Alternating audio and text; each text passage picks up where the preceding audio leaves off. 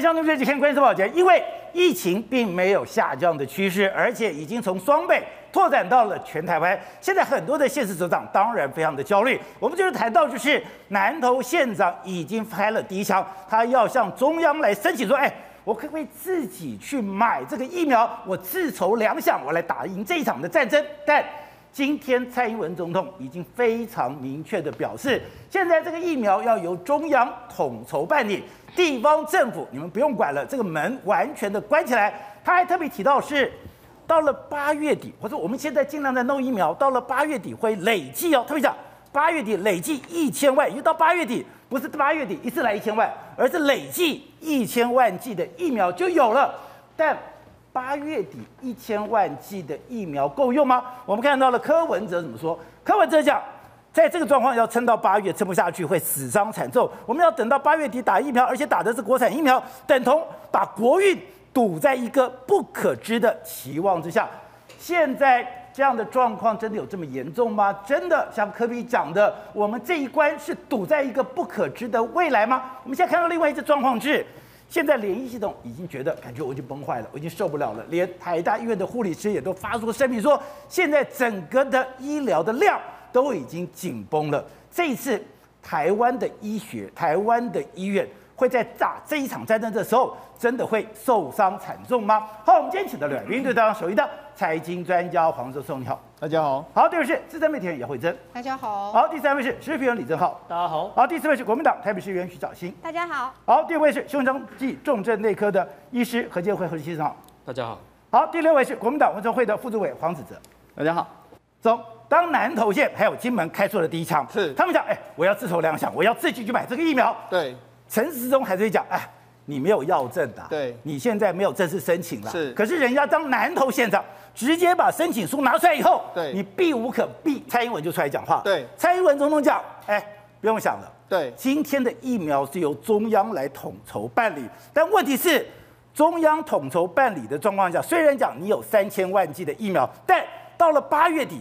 累计只有一千万的疫苗进来，对，这时刻柯 P 讲缓不济急，没错，事实上民进党已经先出了这个底牌，底牌是什么呢？疫苗不要再炒了，因为中央已经下了决定。我们未来的由中央统筹，而且我们要跟原厂购买，目前已经购买了约莫三千万剂，但是呢，未来呢，在八月底的时候，累计会有一千万剂来到台湾。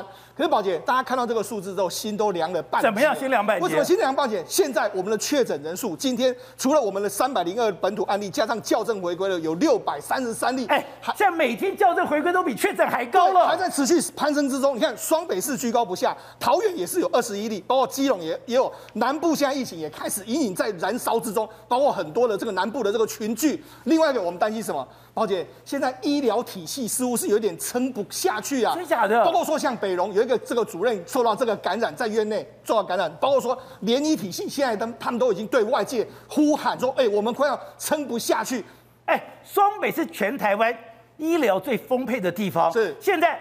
医联医体系，对军医体系、医学中心都说受不了了，医院撑不住之后，宝姐现在快塞还在严重塞车之中，还在塞车。PCR 目前呢，大概约莫有五万多，还没办法判读出来，所以未来的校正回归数字还会再往上。你说在塞车的时候还有将近五万个？对，另外还有什么？宝姐，我们知道，事实上现在我们的重症也越来越多，今天有十一个民众过世，大家看的都非常非常心痛，六个六个六个之后十一个，所以现在科批说什么？哎，照这个状况，真的。要撑到八月，真的撑不下去，恐怕死伤惨重。哎，他绝对不是随便说说的。哦、他说，如果要等到八月打疫苗的时候。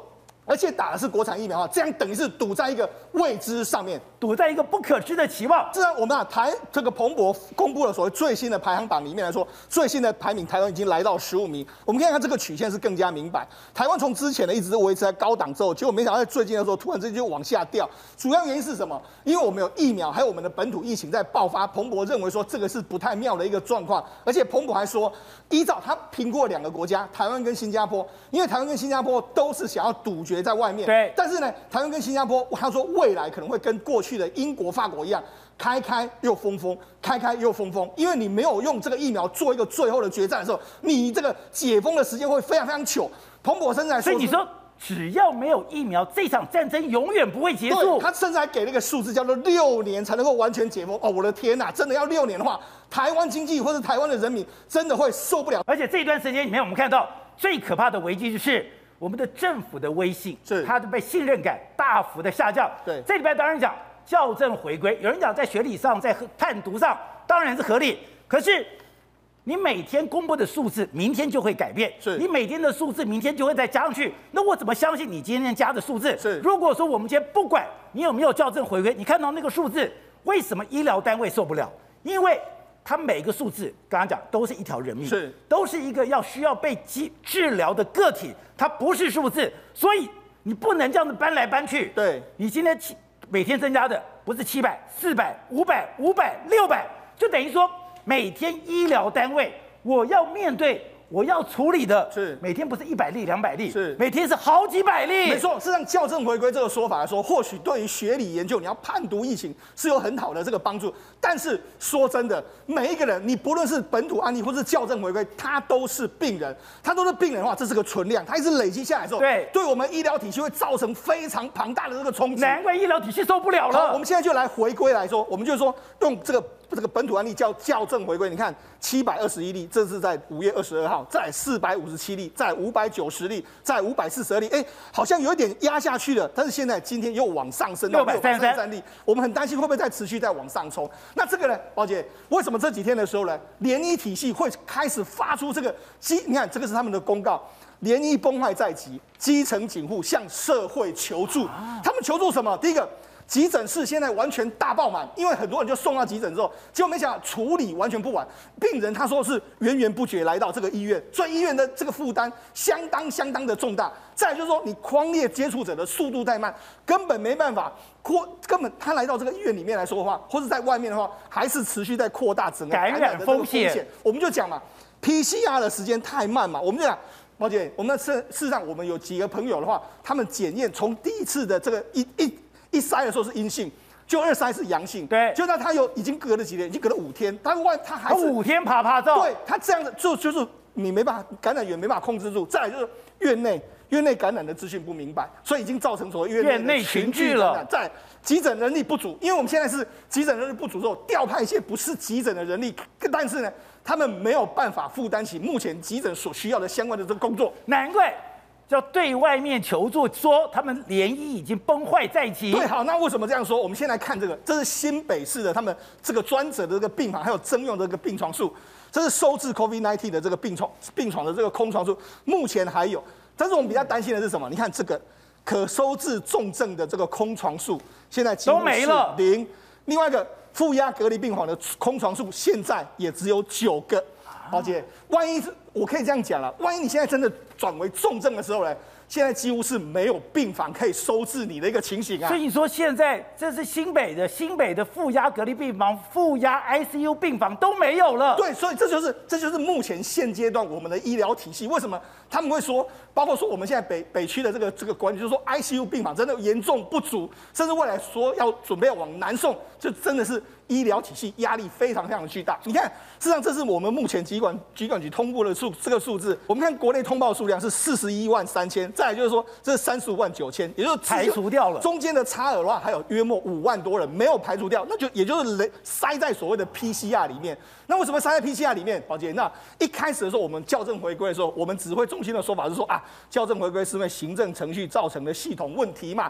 那国内的这个检测量能是够的，一开始才这样说。对。但是隔一天他就说，哎、欸，我们现在要延长补助减购减掉机哎检验机构的这个，包括说上线采购 PCR 的相关的这个能量能量，也就是说现在才。要买仪器？第一天说没有，我们能量是够。第二天就说，哎、欸，我们要补助你去买。所以这告诉你什么？告诉你，我们目前整个 PCR 的量能似乎是没办法应付这么大量的这个简体来到这个单位里。所以我现在缺快筛，我现在缺病床，对，我现在缺疫苗，我都缺。对，也就是说，这一年的时间里面来说，几乎我们好像到目前为止来说，疫苗也没有，然后快筛的能量也不足，然后包包括说医院的量呢也没有做好一个调配。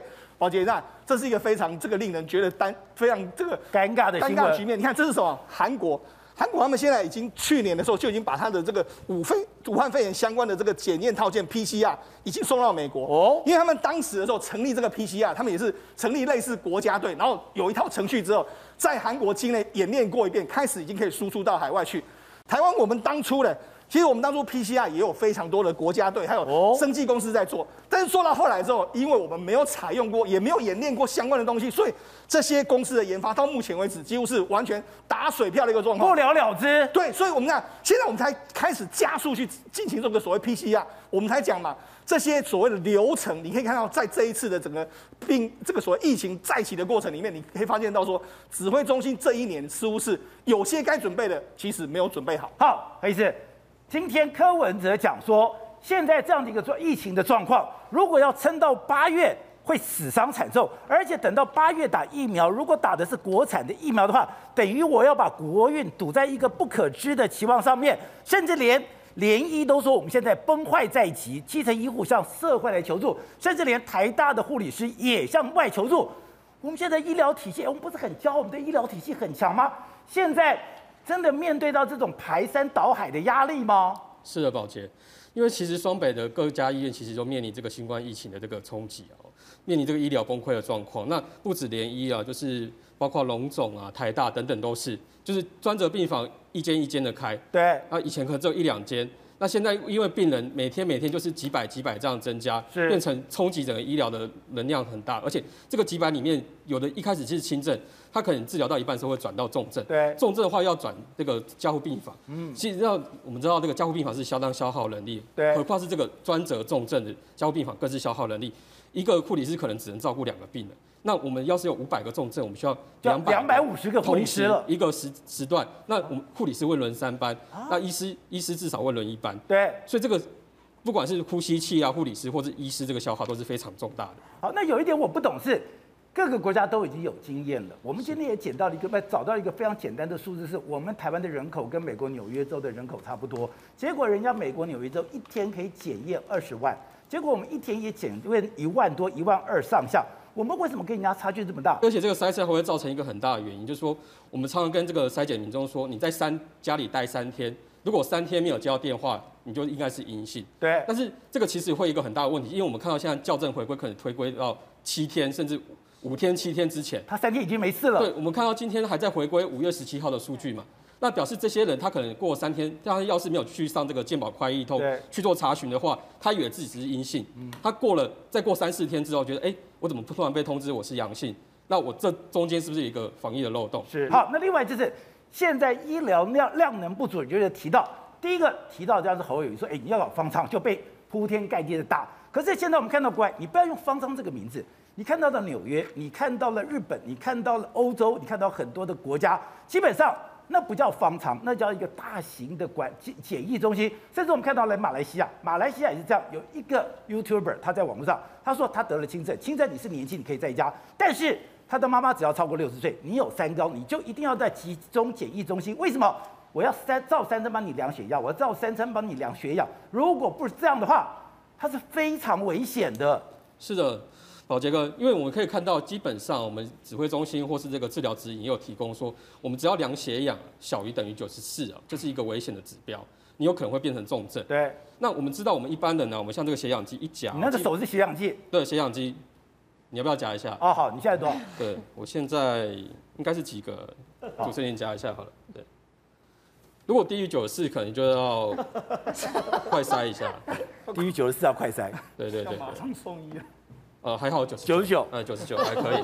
好，就是如果你低于九十之后，表示说你的肺部这个氧气交换已经达到一定的就是缺损的程度。你不要吓我，这里很紧张的。啊，对，是真的，真的，我们治疗指引上面是这样写，那你就可能必须一定要住到医院去。最近还有一个新闻把我看了吓一跳，有一个牙医重症重，然后这个等于说感染了，牙医感染，他讲说我已经全套武装，我戴了手套，我戴了防护衣，我还戴了面罩，我戴了口罩是 N95 口罩。就我在治疗一个病人的时候，他竟然感染了。宝杰哥不要惊慌哦，因为我们不管是这个牙医还是之前的布桃的住院医师，他们穿的床铺装备绝对是够的。是，只是说，因为牙医在治疗的过程中，我们知道常会有这个气雾，就是整个水雾会把这个病人的口水喷的整个整间都是。那之前在这个重症专责里面也会有这个病人的飞沫喷到整个病房都是，是，所以你的防护隔离衣外面就是沾染了大量的病毒的这个粉末，所以如果你在穿脱这个隔离衣的时候不小心沾染到外面，去摸到这个防护衣隔离的外面，就有可能会感染到。好，那正好刚刚讲的是马来西亚那个 YouTuber 的影片，他当然是告诉大家说，如果你是轻症的话，你不用那么样的担忧，你可能有一个月、两个月会非常的不舒服。可是里面我看到说，哎。他妈妈的治疗，连马来西亚我觉得都比台湾有条有理。他说他感染的时候，就按照指示，他去一个地方检验，检验确定他是 COVID-19 的阳性之后，他就等候通知。因为他跟他的先生都非常的年轻，所以你们可以在家等待。可是他妈妈也是，他妈妈就说：“哎，不行，你六十岁以上，你有三高，你就要到这种检疫所。”这个检疫所，后来我才发现。很多国家都是这么做的，没有错。我们现在看到这个是马来西亚 YouTuber 他拍的影片哦。这个 YouTuber 我有在关注，他说他妈妈因为是六十岁以上，对，然后呢又有三高，在这个 COVID-19 里面是高危险族群，对不对？那国家就说不行，那你就得强制去住类似这个东西。我们不要叫方舱，我知道很多人对于方舱医院这四个字很敏感，想到方舱医院就想到火神山、雷神山。可是呢，他们说这叫做轻症集中治疗中心嘛，你只要有确诊就送过去。为什么？很简单啊，就像宝杰哥，你刚刚夹这个血氧呢，他要随时知道你有没有血氧过低啊，随时夹，你不可以让我快乐的缺氧嘛。我们这几天一直在讲这个症状可能会发生那种微笑式的缺氧，你自己明明血氧浓度很低，可你自己却完全状况外。请问你在家谁家里有刚刚那个夹的？没有，没有几个人家里有，或许你有，可我相信九成九九的人都没有。第一个，你在这边你随。随时会去监控你的血氧嘛？第二个，我讲了好多次，处方药可以随时开放，你在家不可能拿到处方药嘛。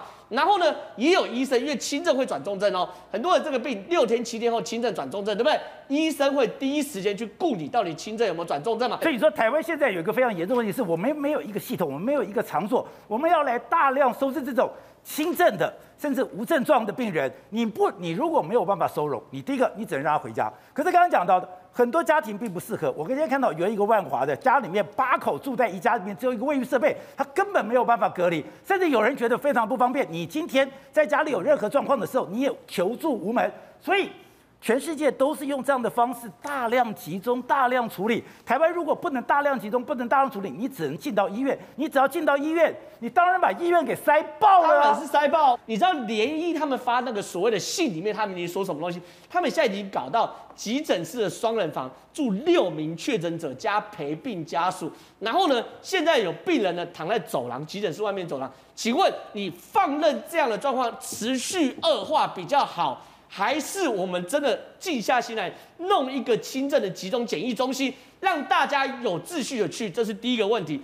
第二个疑问，现在真的越来越多人是在家里隔离，或者是在等待 PCR 的时候就往生了。现在这东西是活生生，十一个了，对，活生生血淋淋在发生。昨天就有一位六十几岁的林姓市民在板桥，他在板桥，他他已经快筛阳性了。快筛阳性，因为你还没确诊，他他在家里等，然后呢，他独居，他每一天呢就靠什么？靠房东帮他送饭。结果呢，中午去的时候发现说他已经呼吸不过来，急促了，然后呢，赶快打电话救救护车来之前，他就往生了。这东西我讲，如果有一个轻症集中中心的话，他病情一恶化，马上就可以分流到医院去里面，这样子医院的负担也不会那么大嘛。除此之外，疫苗，我们台湾的软肋。美国现在我们今天非常多人在分享什么？美国的 Costco 可以打疫苗啊，在 Costco 打疫苗，Costco 疫苗是辉瑞、莫德纳还有娇生任君挑选，而且免费。你看一下这个画面，就是这样子哦。你美国人哦，你去 Costco 之前，你可以先上 Costco 的网站去预约，然后预约的时候，你还可以去选，选说你要哎，你要娇生要辉瑞莫德纳，随你，你去了就打。我们不求台湾可以做到这样子，可是之前政府承诺我们的疫苗总要来吧？目前确定已经可以获得的国外疫苗，包括由全球供应链平台 COVAX，大概有四百七十六万剂，大概在今年的第一季可以得到，而 AstraZeneca 疫苗，我们购得一千万剂。所以他讲啊，第一季我们就有了，可是现在什么都没有啊。所以刚刚那个画面是在立法院备询的时候，苏贞昌直接讲，第一季是第一季哦，会有四百七十六万剂来，结果呢，现在来多少？来七十万剂嘛。所以整件事情都在跳票。你看到美国他打的时候，坦白说，看到很多照片，我们现在后面有很多是第二季的。对我我我自己会觉得怎么差这么多？美国现在连沙滩在海边，你去海边都可以施打。然后呢，美国现在打疫苗，过去有筛检的得来速，美国现在是有开车的得来速。然后呢，你看到你走过去的时候，你还可以选左边是莫德纳，右边是辉瑞，随你任君挑选。所以现在整个台湾哦，也难怪了，彭博社把台湾一口气下降了十名，就是因为疫苗实在打不够。好，小谢。这两天柯 P 每天都在开记者会，他现在每天都觉得好像非常这个严重，甚至昨天为了到底台北市还有多少疫苗，他说我只剩下两瓶。那对对方说，哇，你还有很多，你自己胡说八道。这到底怎么回事？其实啊，我觉得指挥中心他们离前线太远了，他们是坐在这个冷气房里面在看数字去决策，他不知道地方现在严严重到什么程度。比方说所谓的他说还有七千人可以打，还有七百平吗？那是什么样的数字呢？那是已经分发给医疗院所，已经有人排队预约准备要打完的。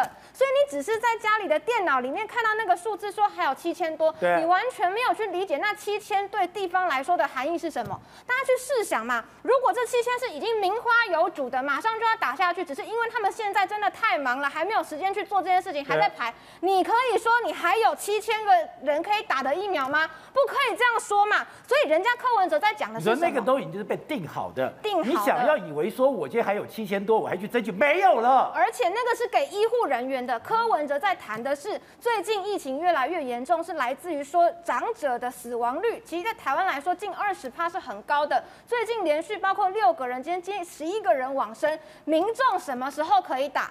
我们现在卫生局剩下的那两瓶好像也已经发光了，剩下那两瓶，他指的是说，我现在分发给医疗院所之外，我台北市政府还可以运用的就剩那两瓶，他没有说错啊，可是。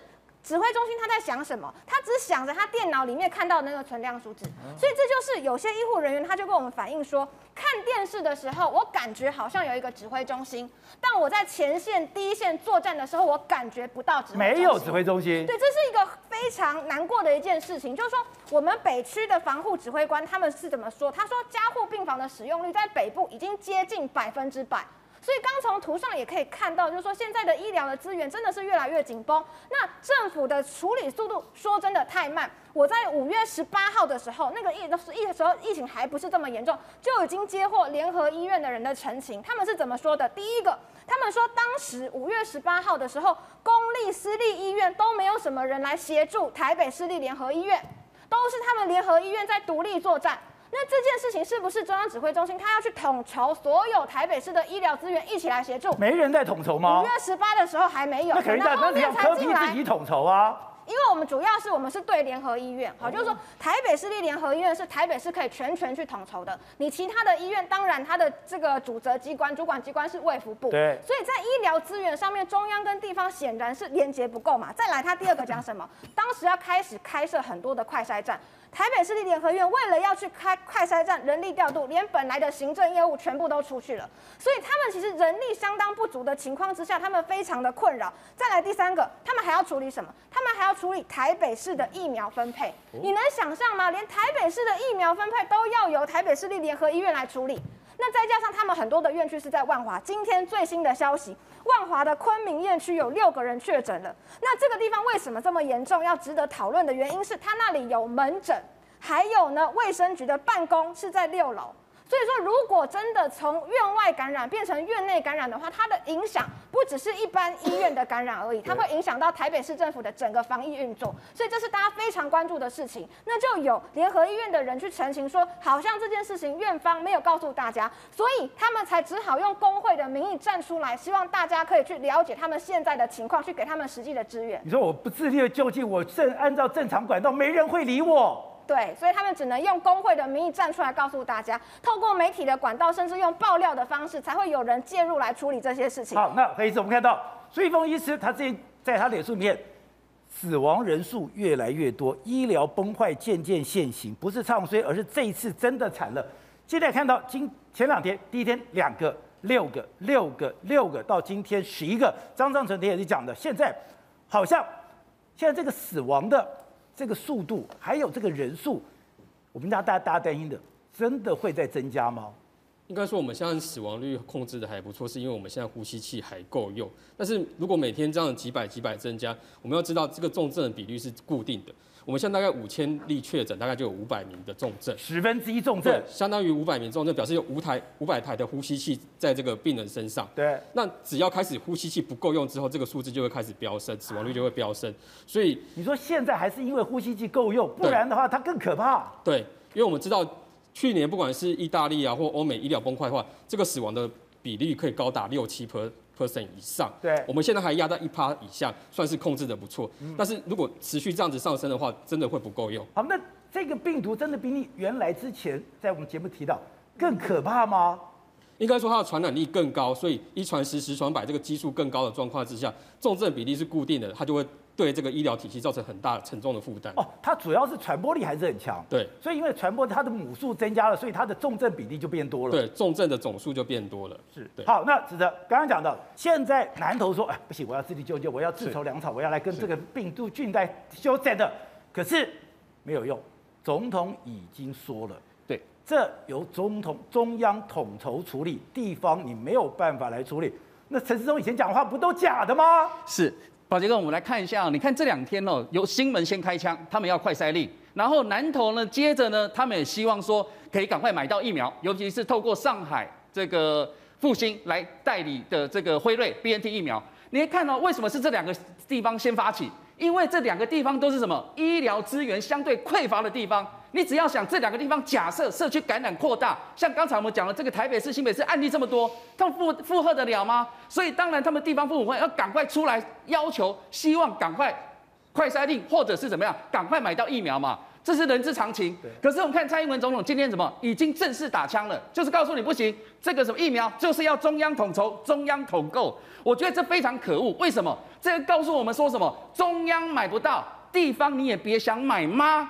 这个是一种玉石俱焚的概念。可他讲了，他说今天我要跟原厂来洽购，我才可以确保品质的安全的直接保证呢、啊。是，宝杰哥，我们现在没有人说不跟不跟原厂买啊。现在上海复兴这只是一个代理。现在所谓不管是 BNT 疫苗，或者在香港叫做复必泰疫苗，这一次疫苗的制造厂商是谁？不就是辉瑞吗？BNT 吗？它的制造产地也在德国，当然美国也有生产。我要讲的说，这一支疫苗并不是现在绿绿营的人士所要扣红帽说这一支疫苗就是什么，就是中国疫苗这四个字。事实上，这个疫苗是只是由上海复星代理。现在上海复星不能做手脚吗？是是，你不能做手脚吗？你不能上下其手吗？我怎么知道你给我的是什么东西呢？宝杰哥，我觉得这个外面的要这样质疑哦，我个人认为哈是有点脑残。为什么？就算我们这样，不管是要哪一支疫苗，就算是复必泰啦，就算是复必泰这一支，请问复必泰进来到台湾，需不需要我们卫福部的检验合格核准？如果它真的有瑕疵，如果它真的效期不到三个月，不过不到三个月，这也蛮好笑的。我们现在有了三支的 AZ 疫苗，七十一万剂，几乎效期都在三个月内，甚至还有第二批在什么两个月以内的效期。我的意思是说，只要它合格，品质好。这个事情我们是可以排除的嘛，换而且还有卫福部做最后的把关嘛，所以我认为蔡英文总统或陈时中部长去打枪南投县政府，要求说希望我们可以透过上海复兴来取得 BNT 疫苗这件事情被打枪，我认为我没有办法接受，我认为这些都是上海复兴是来统战的，你有 AZ 可以买，你有莫德纳可以买，你有这么多可以买，你干嘛一定要跟上海复兴买呢？达哥，你讲到重点了。蔡英文总统在那脸书说，我们可以取得三千万剂的疫苗，而且在八月份底前可以拿到一千万剂。我们刚才讲了嘛，现在政府的公信力在哪里？刚才讲的校正回归已经让大家失去公信力了嘛。三千万疫苗到现在为止，我们只拿到七十一万剂耶，所以人民没有办法等待了。包含柯文哲市长说，你八月如果再没有得到疫苗，恐怕死伤会很惨重，这是大家急的原因嘛。我最后讲。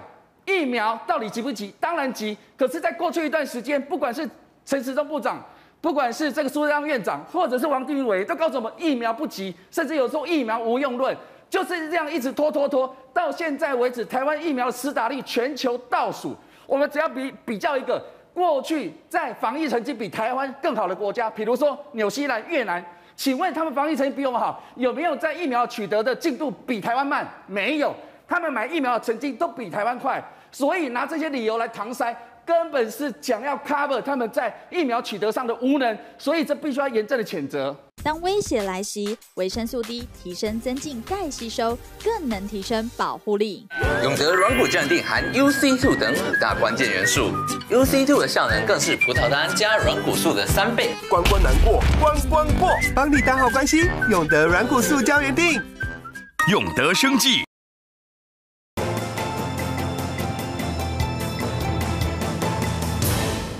是的。现在大家都知道我住在万华，我们万华我们那一条街，其实我发现那里有很多很棒的年轻人，他们最近非常的努力要去开他们有特色的店。是，就因为这个疫情一个一个，你就看到最近门关掉，我就觉得我非常的难过。是，好，那我就看到在爆料公司这样讲，刚朋友刚刚哭了，他老板看到了延长这个这个三级警戒的时间，决定之前全公司的员工，他能怎样？我觉得现在小孩子。我好不容易有一份工作，或者我们这么努力，一个疫情把我们全毁了。是。那我们再看到《纽约时报》里面，他居然怎么讲台湾的疫情？他说所有的努力跟等待都白费了。台湾的疫情重创了文化生活。没错，这个疫情来说的话，我觉得呢，对于小老百姓的影响会比较大，对于大公司的影响可能是微乎其微。所以事实上，这一次受灾的大部分都是一些升斗小民。不不，你现在哦，你做外销的，对，你你的出口的，是，你可能还撑得下去。对。你很多内需产业，你看连潘思亮都说受不了了。目前压力比较大是我们国内的内需，包括餐饮、观光啊，甚至是小吃摊啊，甚至一些国内卖一些小饰品什么的，现在都非常惨，因为国内的这个店完全都没办法开，而且房租还是要照缴，所以很多人现在可能马上就会陷入所谓的入不敷出的这个局面。好，那这是台湾的这个街头的这个画面之外，我们看《纽约时报》就说嘛，所有的努力跟白跟等待都白费了，他就直接讲得非常明白，为什么？因为去年一年的时间里面，我们台湾几乎是全世界的热。很多人就说，哎、欸，台湾好像是个平行世界。所以去年台湾很多也文艺生活，很多这种外国的，像我们去年台湾的时候，不是 Fenton 什么东西都来台湾演吗？那一全世界，我们当当时很骄傲，说全世界唯一能够在这边演出的就是台湾。可是现在好像情形反过来，包括说，你看有一个美国的这个演奏大师啊，他前一阵子来台湾，就来台湾之后，他也接受了两个礼拜的这个这个隔这个隔离之后，就没想到台湾进入这个疫情之后，他就只好离开。那他两个礼拜就白隔离了。对，那事实上，包括林怀民也说，林怀民也说，哎、欸，他们原本也要推出一些新的这个这这个舞剧嘛，但是没想到现在，他说我们和西方国家同同行一样，第一次面对病毒的现实，也是去年没有面对到这样局面，现在面面临到这样局面，包括我们我个人也蛮喜欢的这个林昭亮，林昭亮，对，他原本跟我们的市立交响乐团呢要进行一个相关的演练，准备要这个准备要演出，就没想到因为疫情爆发之后，这个演出取消。他说什么？我不禁关注到这其中的讽刺意味。世界模范公民现在变成了有点像问题孩子了。是模范的人，模范公民变成问题孩子。对，你看这些在《纽约时报》这边报道。那除了这个之外，我们刚才讲到嘛，现在很多小公司它撑不下去，包括说你看现在延长到六月十四号，延长到六月十四号之后呢，那你中间那些工资怎么算？现在目前为止的话，我们并没有很明确的指引。到底这些算什么价？那是包括说很多民众现在小孩子在家里面，好，小孩子在家里面，哎，你说可以请这个所谓的这个防疫假，但是真的能请吗？老板愿意给你吗？所以我觉得这个很多对于大企业，他当然可以遵守政府的这个规定，但是对一些小企业、民间企业、私人的这个公司，甚至小公司、十人以下的公司，他根本就承受不起这样的损失嘛。产业真的造成很大冲击。对，那好，我们讲产业冲击最大是谁？当然是观光业，包括这个潘思亮。潘思亮就说嘛，你看观光饭店业、餐饮，还有艺术文化，还有个人服务业都受到非常严重。他说已经休克，装上叶克膜了。为什么这样讲？我们给大家看一下，这是精华的这个营收。你看去年的时候，去年因为疫情爆发之后，你看它这个蓝色的线就是它的营收。你看突然之间掉下去，掉下去之后好不容易慢慢的回来之后，它现在又开始往下回回跌。他是说去年因为大概是三个月左右的时间非常糟糕，但是他说这个这一次的时间可能会非常非常长。我们先讲。封城封到六月十四号，是真的只有到十四号吗？不会吗？大家很担心再继续往后延嘛？那万一一直没有办法控制住，哎、欸、哎，而且你知道我现在心里有一个障碍。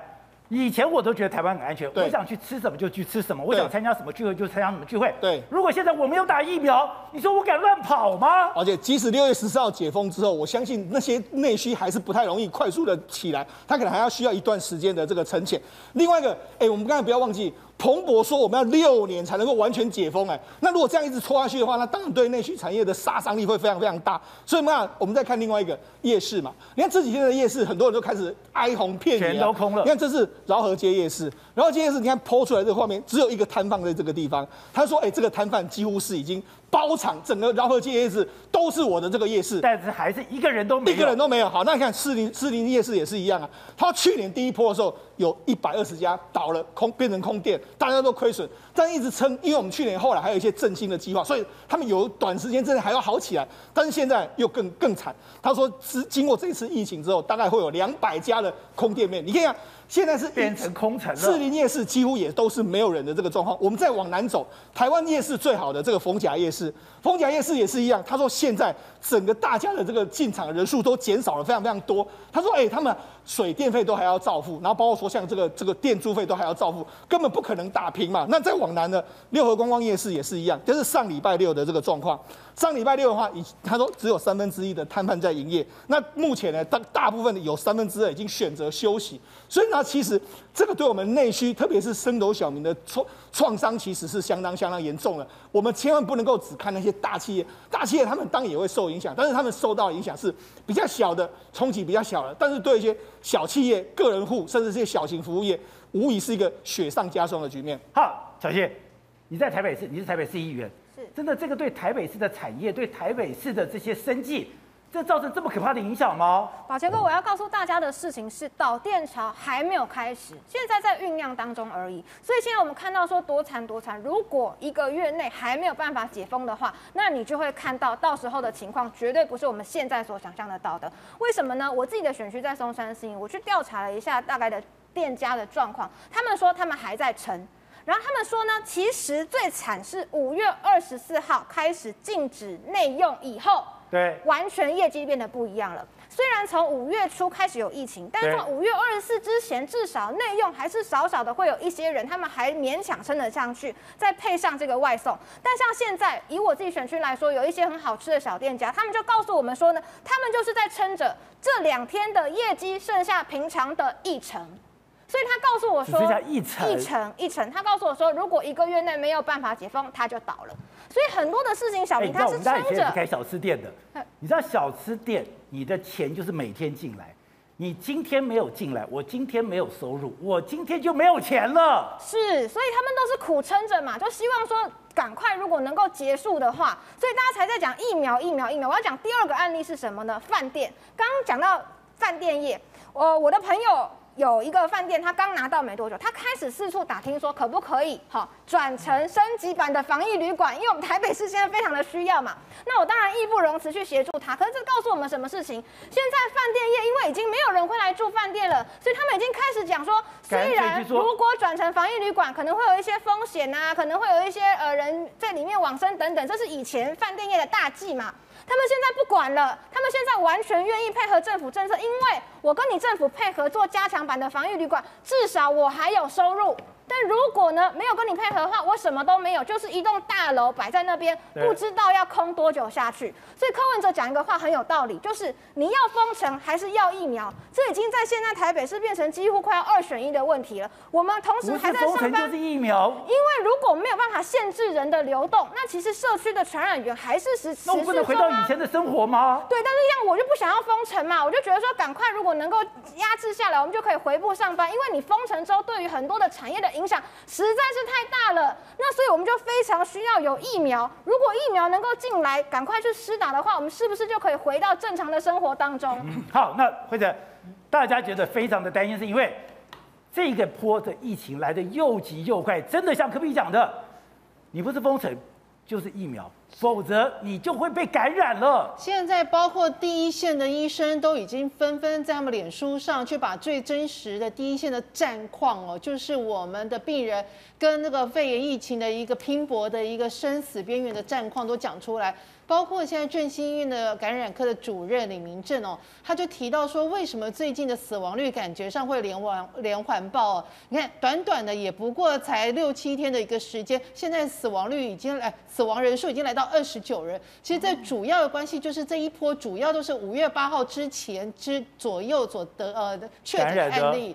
那他们的因为到目前为止已经也治愈治疗了大概十二到十三天，所以他现在可以说是，如果是病情真的比较严重的，他在五月二三、二四、二五这三天，等于是进入了一个死亡期的一个开始。所以一些可能状况不好的病人、重症病人，他就会在这个时候真的就没有办法撑下去。那呢，他现在强调一件事情，目前的一个医疗量呢是还足够的，但是如果再拖到两一个月之后，那可能情况就更为恶化，就变成是完全医疗量呢是没有办法应付这个情况。所以他的看到新北现在我的负压隔离 ICU 只有一床。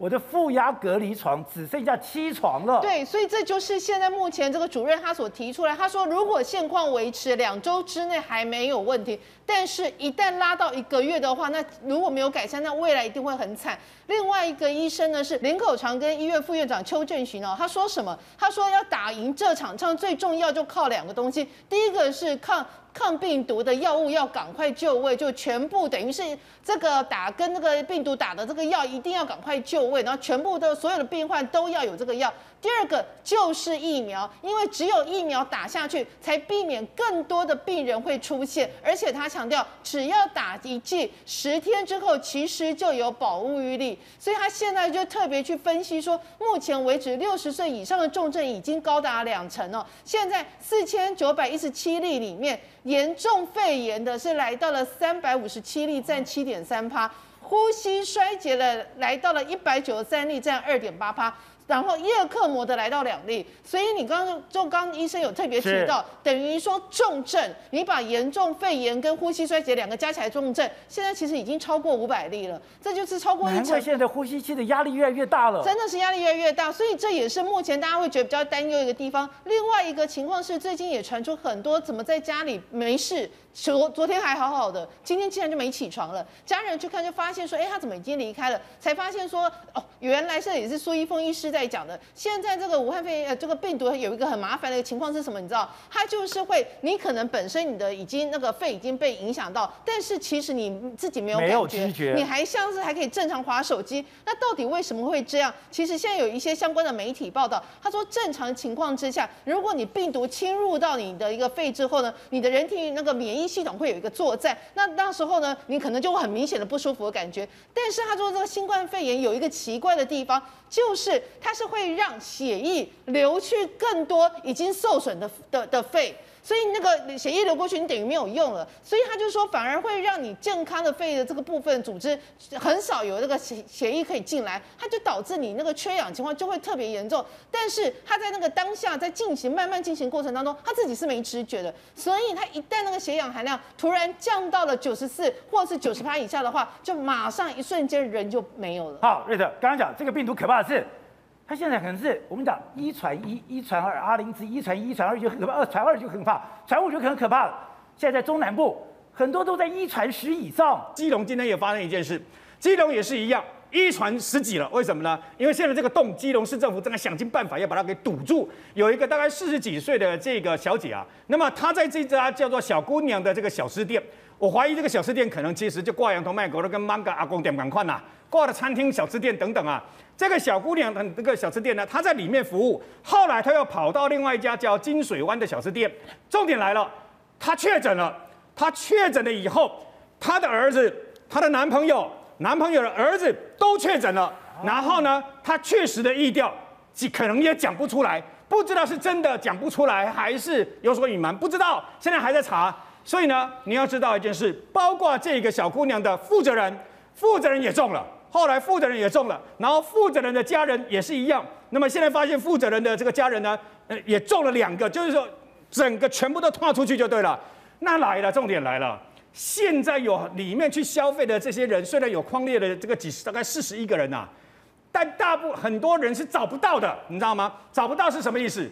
我连叫你来快进行快筛的那个机会都没有，不要说 PCR 了，我根本不知道你到底会不会确诊，不知道。因为呢，这些消费过的这些客人到底是不知道，所以呢，从这个地方你可以看出来，那么这样的一个特种行业呢，事实上，尤其是那种非法经营的特种行业，非常的可怕。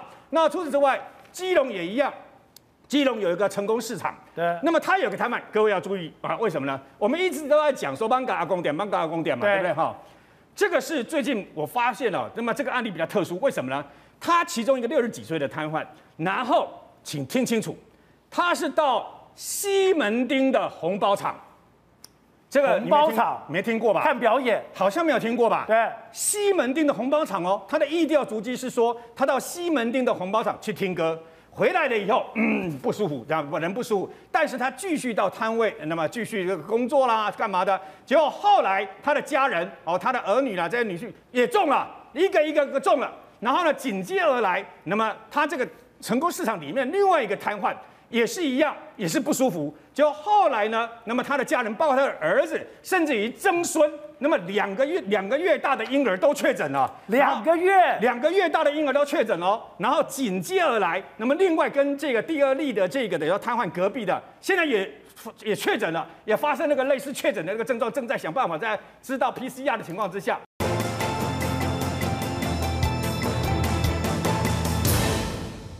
之前。金门县长杨振武说：“我从本岛、台湾岛，我要进到了金门，我要快筛。我当时想，哎，怎么可以一国两制？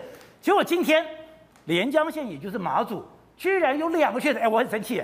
我弟弟是负责马祖后送到台湾的飞行员，那这样我不是每天吓死了吗？因为连江这个确诊的是怎么样？他是住屏东的连江的，他会定期回连江嘛，所以呢，他后来呢就确诊。所以说，这就是外岛所有外岛县市首长。”还有外岛居民最大的噩梦。哎，这外岛的医疗资源非常少，就是因为资源少，所以我们就定了个约。我一早有重症，你就马上送到台湾来耶。我这样讲哈，宝杰哥，你知道吗？整个外岛的医疗资源最丰沛的叫做澎湖，因为澎湖有三种，澎湖三种分院，整个澎湖加上三种分院的负压隔离病房六床，金门四床，连江两床，所以整个台湾外岛。澎湖、金门、连家加起来的病床加起来叫做十二床。我请问你，如果是金门人、是澎湖人、是连家人，你确诊，你几乎只有后送一条路嘛？什么叫后送？现在在外岛居民，你不管是高血压或是任何的重症，就是坐直升机或飞飞机送回台北。所以呢，其实站在县市首长，就是离岛县市首长的想法，或者是整个中央防疫体系的想法。如果这个离岛可以先守住，当然先守住嘛，对不对？所以金门的县长才会这样讲说：赶快，现在入境金门的时候，你要么就附所谓的阴性的 PCR 证明，要么就来金门去做快筛。可是呢，那个时候中央指挥中心的态度是什么东西？直接拆掉，发新闻稿说：哎呀，该该府则是新金门县政府未正式告知并提出书面申请。及公告于先，所以他指指挥中心是意思是什么？你金门没有通知指挥中心，所以就弄了这个东西。可是问题是，金门县政府马上打脸，说什么东西？你看五月十七号，金门县政府就有发公文告诉指挥中心说我要设。五月十七号，指挥中心没有理由，已读不回。五月已读不回，已读不回。五月二十一号又有又发一个公文，内容也全部都一都是一样。你看。请指挥中心在台湾驻离岛航线机场设置新冠肺炎裁剪站，所以哦，五月十七、五月二十一两度发文哦，甚至我还独家拿到这个什么，因为他们每天早上八点半要开会，副首副县长会议，全国的副县长还有指挥中心的副指挥呃副指挥官一起开会，你看会议提案单，金门县政府一样。建请指挥中心在台湾往离岛的机场设置新冠肺炎裁剪站，所以这件事情很清楚。其实五月十五号我们全国设三期，对不对？五月十六号、十七号的时候，各个离岛县市长就知道，如果今天病情从中国从台湾到所谓的所谓离岛的时候，一旦爆发的话，因为离岛没有裁剪站，对不对？极有可能进入到社区。进到社区一爆发，离岛的医疗能量完全不可能负荷，所以呢，金门县县长才会做这件事。结果呢，两天之后，虽然被拆了，两天之后，连江县有确诊，网络上一片杨振武是先知，金门县县长是先知，一片人都在推嘛。不是你，你很妙是，你后来知道理亏了，你还说好，你可以自由筛检。就代表说你也知道筛检是重要的，所以我要持平的说，我觉得整个台湾都是一起的，你不可以禁止人家来你的县市。你如果禁止的话，那抱歉没完没了哦，可能搞不好隔天那个所谓的呃苗栗县就禁止台北县呃新北市人进去，对不对？但是你可以做什么？第一个强制要快筛，快筛因为你二十分钟就知道结果，你可能是阴性，可能是阳性。阴性呢没事，阳性你可以送集中检疫所，我还是让你住金门，可是你要集中检疫，我不可能让你持续，你要去玩就玩，想就回家就回家，不可能送集中检疫所，然后呢等待 PCR 的结果。但是大前提一定要强制你进来金门的时候，先做快筛再进来。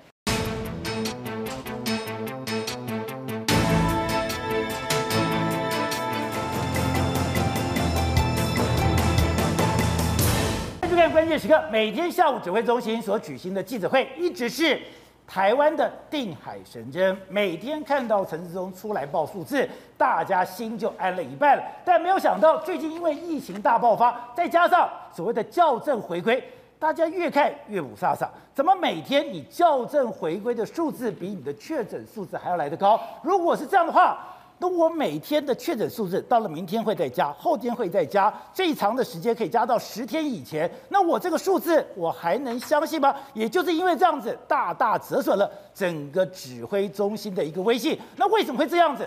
出现问题是我们现在还有五万剂左右还在等待检验，等待 PCR 的检验。那大家就要问说，那这样是一个常态吗？那其他国家到底如何呢？那我们就帮大家做了一个整理，就是。台湾现在，我们如果 PCR 的快筛快，我们要做检验，我们最多一万六，最多紧绷紧绷到了两万四。可是我们不能理解的是，南韩到了六月份的时候，他每天去年六月份哦，每天可以做五十万组。新加坡这么小的国家，他一天可以做五万。美国纽约州，纽约州跟台湾人口差不多，他一天可以做二十万。英国不用讲，他一天可以做六十五万。中国更夸张，他一天可以做四百八十四万。当然不知道说他做的准确与否。可是，就算是以纽约州来相比，我们人口跟他一样，我们居然我们的筛检的量只有人家的十分之一。我们这么慢的一个筛检量，第一个你会造成了民众的不便，第二个你会对疫情的判断造成了误判。要问的是，过去一年到底怎么回事？怎么会有这么大的一个差别呢？好，在这段里面，资深媒体人。战后之也加入我们的讨论。后之你好，大家好。知道我们之前就已经提到是，全世界都注意到了，台湾有两个慢，一个是快筛慢，第二个是我们的疫苗施打的速度非常的慢。是，而疫苗施打的速度非常慢，彭博社居然做了一个专题的报道，他去比较全世界疫苗施打国家，你要达成所谓的集体免疫，你需要多少的时间？是，就没有想到，哎，过去。我们台湾是模范生，我们因为快筛太慢，我们因为疫苗太慢。我们刚刚讲，我们在排名上本来是前三，后来第五，现在排到第十五。而更可怕的是，他预估台湾如果按照现在疫苗施打的速度，他居然要花六年的时间才可能达到群体免疫。没错，实际上过去一段时间，台湾在蓬勃的所谓抗力抗疫力排名来说。不是前三名，就是在前几名。但是最近呢，台湾的名次直接掉到十五名，从过去一段时间五名降到第十五名。那为什么这个样子？其实他说的非常明白，台湾的包括说我们的检验人数，包括说我们的疫苗打的施打人数，都是全世界最低的。所以他认为说，如果按照你这个速度，你要打完类似像这个以色列或者让全民能够免疫的这个时间来说的话，他说按照目前的速度来说，他的评估是至少要需要六年以上的这个时间。六年？因为为什么？因为六年才可以全体免疫。因为现在你的疫苗这个号你号称了三千万剂，但是事实上我们蔡总统已经说了，八月底只有一千万剂嘛，后续怎么样，大家其实也不知道。那你施打状况又怎么样？所以他就很很悲观的评估说，至少要六年才能够达到免疫的这个情况。好，我们刚才讲，不管你从彭博，不管纽约时报，不管所有的国际的媒体来看待台湾，有两个东西你要赶快补足，第一个就是你的快筛，第二个是你的疫苗。大家也想办法说，哎，你如果中央一直没有办法想办法，那我们可不可以地方来处理？没有了。今天蔡总统已经讲得非常的明白。让地方政府你死了这条心吧，是因为现在的疫苗要由中央来统筹，而且一定要跟原厂购买，绝对不经过代理商，也就摆摆明了我不经过上海复兴。他说这样子才能够确保它的安全跟它的品质。没错，事实上今天蔡英文总统已经下了这个所谓定调。那这个定调呢，其实他某种程度来说的话，柯文哲市长说的非常明白，他说你这样是在跟全在赌。赌什么？因为八月疫苗才要来。目前的时候，我们台湾的疫情开始在往上升，重症的人数开始在往上升，医疗压力已经非常沉重。之后，如果八月底才有一千万剂来说，那特别是很多是国产疫苗，你等于是赌在未知上面。你说我现在疫情已经这么严重了，这么严重，你居然没有马上进疫苗进来，没有疫苗进来的时候，我进了未来到了八月，主要还是打国产，把台湾堵在一个不可知的未来。对，但是尤其是今天总统讲了，他说地方政府的这个所谓采购疫苗状况由中央统一来统筹。统筹来说，我们有一个前提，就是我们要跟原厂买。不要透过代理商。那原厂买的时候，因为这样才能够品获得品质跟安全的保证，所以用这样来来才有完整的这个所谓法律跟政治的这个这个责任。所以呢，他这样一定调之后呢，而且基本上呢，我们前一阵一直在讲的所谓辉瑞 BNT 的疫苗，大致大致上已经完全被排除在外。现在我们能够唯一跟国外买的，大概只剩下莫德纳还有 AZ，还有透过 COVAX，所以能能能够拿到这个管道。辉瑞都买不到了，辉瑞大概是买不到。那这就是我们现在台湾疫苗取得的这个情形。OK，你不是讲吗？在所有的评比里面，辉瑞都是最好的。对，没错，辉瑞我们昨天讲过，辉瑞所有的评比是最好，再紧接着是莫德纳，再是 AZ。但是问题是我们目前呢，我们辉瑞啊，莫德纳的这个疫苗，今天 AIT 也说的非常明白，台湾显然不是领先供货的这个名单之内嘛。好，那我们现在要跟美国去折冲。那 AZ 来说的话，大部分还是透过所谓 COVAX 是拿。那我们能够跟原厂要到多少，大家也不知道，所以等于是柯 P 说，你把这个我们的疫苗堵在国产上面来说，国产现在也才二期都还没有解盲，所以这样时间点来看的话，的确是有一点点有一点照进的一个情形。可是我不懂啊，之前林权我们讲过很多遍，你就不要讲三千万剂，至少整个卫福部是同意你买两百万。是，那如果当时不是也跟上海复兴有关系吗？对，那如果说。你跟上海复兴有关系，那两百万也不可以放行啊！那两百万也有问题啊！那品质也有问题，安全有问题，法律也有问题啊！那为什么林权刚才讲林权，要么就是你跟直接跟原厂买，那你为什么只他买两百万？如果说你是因为透过上海复兴，所以我要卡你，那你透过上海复兴，你也不应该给他两百万呢、啊？对，事实上在我们跟 BNT 的整个交手的过程里面，之前林犬的确是获得了上海复兴的同意，是跟国原厂直接购买。但是后来购买购买的数量降到两百万之后，整个就破局。可是问题是，宝杰大后来有意思是我们找我们我们政府直接跟 BNT 谈的时候，当时要的是五百万。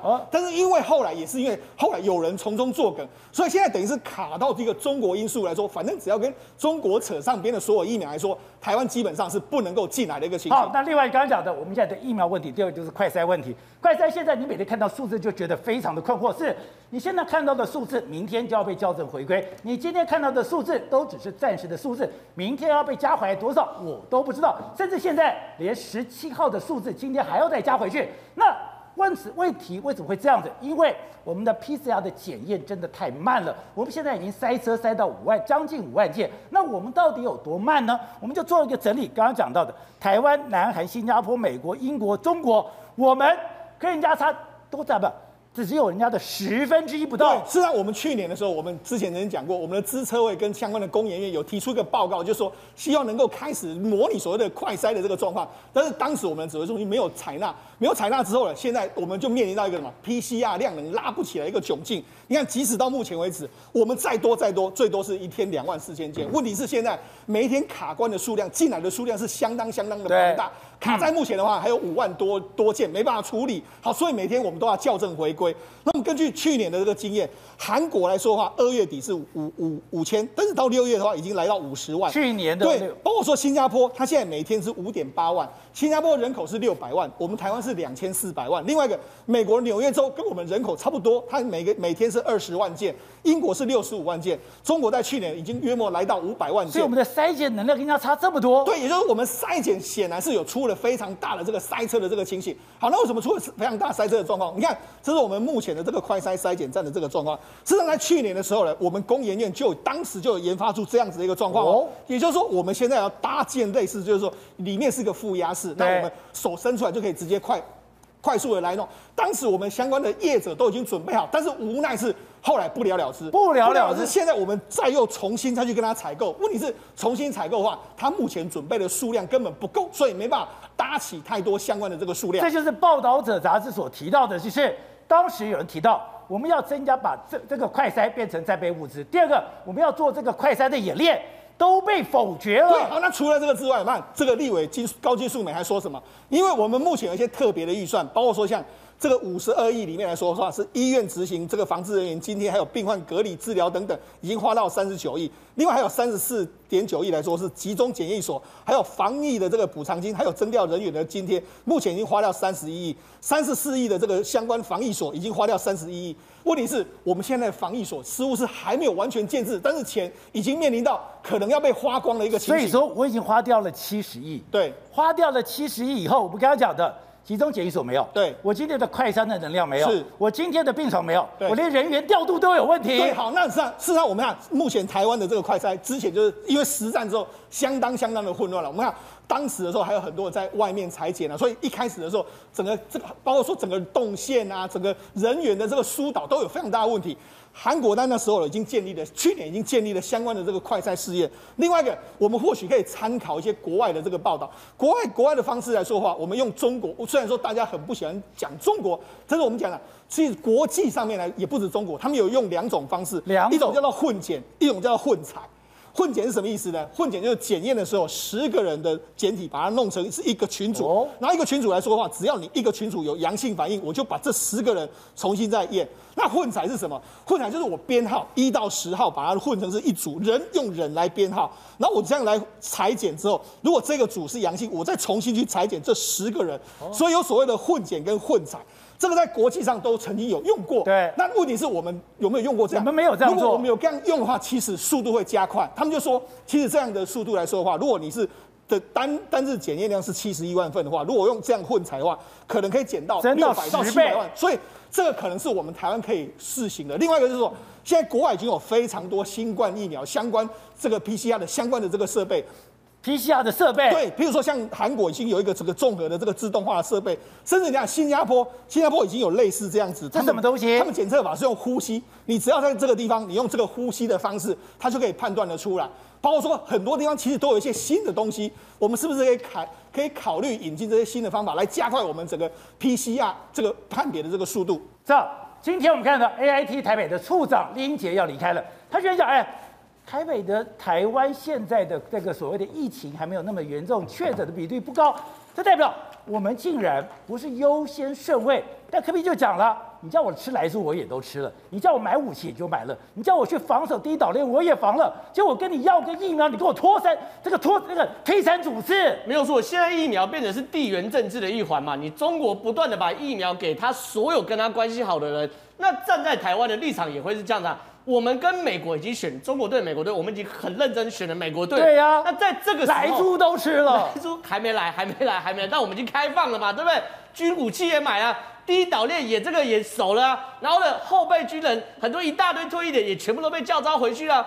所以呢，这个时候其实确实民众会有一种心思是：为什么美国不给我们一些疫苗？因为我们现在看到美国非常非常多的场景是，美国疫苗真的非常非常多啊！哎，你知道？你现在在 Costco 可以打，你现在在海滩可以打，而且是在传什么？他现在有很多的疫苗，多到都浪费丢掉了。没有错，我们现在看到是 Costco 这种打疫苗状况，因为可能啊，Costco 本身就冷链，所以他们保存比较简单。Costco 现在疫苗你去打疫苗简单到什么程度？第一个，你先上网登记。你上网登记之后呢，你第一个像去那个点披萨一样，你可以点选你要在哪一家的 Costco 去打。所以你看，导播我们看，他就会选，哎，你所在的州，所在的州有哪些 Costco，你可以自己选。选完之后呢，不还不够，下一个跟选，你要选娇生的，选莫德纳还是选辉瑞？三选一。我去 Costco，我还可以选娇生、莫德纳跟辉瑞，而且哦，重点是免费，完全不用付一毛钱，你就选。选之后呢，那一天呢，你就把车开过去，把车开过去了，你也不用下车，你在车上，你这边写个一，指的是说我是第一次打一剂，然后呢，下面写个莫德纳，写个 M 就知道是莫德纳，然后呢，你开车开过去的时候呢，你把车窗摇下来，手背露出来，然后呢，哎，医护人员就帮你打，因为 Costco 里面就有自己的药师，对不对？对，药师出来就帮你打，打完之后你手伸下去，你也不用下车，全部哦，全部弄完还可以贴个 Costco 的 OK 绷。还贴一个 Costco 的欧贝梦，他还给我贴一个 Costco 欧贝梦，所以我就像德莱叔一样，就像德莱猪，我不用下车，我在我在我车上上，我是第一次打，我打了莫德纳，我到经过了以后，他就帮我打好了，就帮我贴上去，OK 绷了，没有错。而且呢，美国现在除了 Costco 之外，非常多的药妆店店哦，也都可以打。像我们看到这个叫做 CVS 的药妆店，在当地也是算小有名气的。你看哦，也是哦，直接发号码牌，你想打就你想打。甚至哦，美国非常非常多人现在是这样哦，不愿意去打疫苗，对不对？对。他们也出怪招，在脱衣舞酒吧摆打疫苗的部分，脱衣舞酒吧打疫苗，脱衣舞酒吧也放打疫苗，这个东西就有趣哦。因为呢，他是在脱衣舞酒吧营业之前去打疫苗，那当然先员工去打，员工打完之后是怎样？员工打完后就开放普通人去打，然后呢就有记者去堵麦问其中一个人，你看宝杰哥，你看脱衣舞酒吧就有几个那个里面的员工去打哦。打完之后呢，然后就很多民众在外面排队，然后民众就说：“我本来不想打疫苗的，但是呢，既然呢、啊、可以来脱衣舞酒吧看一看，我就来打疫苗了。”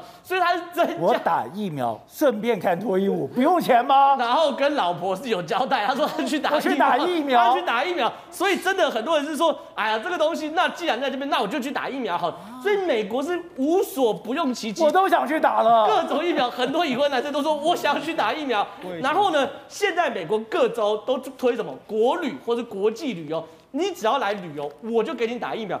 阿拉斯加州是直接说夏季旅游，我阿拉斯加州的四个机场，你只要一降落，我免费给你施打疫苗。所以呢，你不管是从，所以迈阿密的海滩都有疫苗施打站。我们现在看到是迈阿密海滩，你去海滩玩，你免费，哎，你去了就打，去了就打，去了就打。阿拉斯加州是这样，你过去要机场降落，一降落就打，一降落就打。州长还说欢迎大家赶快来阿拉斯加玩玩，可以打免费的疫苗。他是跟国际旅客喊话。纽约市的市长白思豪直接说了，我会在中央公园跟帝国大厦摆免费的施打站，欢迎呢全世界的各国都来纽约玩，来纽约玩就可以打免费的疫苗。去纽约可以免费打疫苗，全部以上我刚刚讲的全部都是免费。所以哦，现在哦，各国包括越南还有泰国都兴起那种旅游团。去美国组团、揪团、旅游兼打疫苗。LA 的华埠服务中心原则上都是服务华人，里面的一个执行长叫做伍敬群哦。这个伍敬群在受访的时候，他就说他觉得很奇怪，最近哦每一天来打都是泰国人，然后都讲泰文，都不是华人。然后呢，他去打听之后才发现是泰国人揪团到洛杉矶去打疫苗。然后他觉得说这不可以给观光客吧，这我们纳税人的钱啊。他还回头去请示 LA 的卫生局哦，卫生局官员说没有问题啊，反正来就给他打。结果呢，就开始打喽。结果呢，武进群还跟台湾人喊话说：“那台湾人也可以来啊，因为美国没有强制隔离，欢迎台湾人你就来打疫苗。”后来人家才去问：“哎，你美国花这么多钱呢，好不容易抢到疫苗，对，一剂好几千块，你怎么可以给人家乱打？”不是。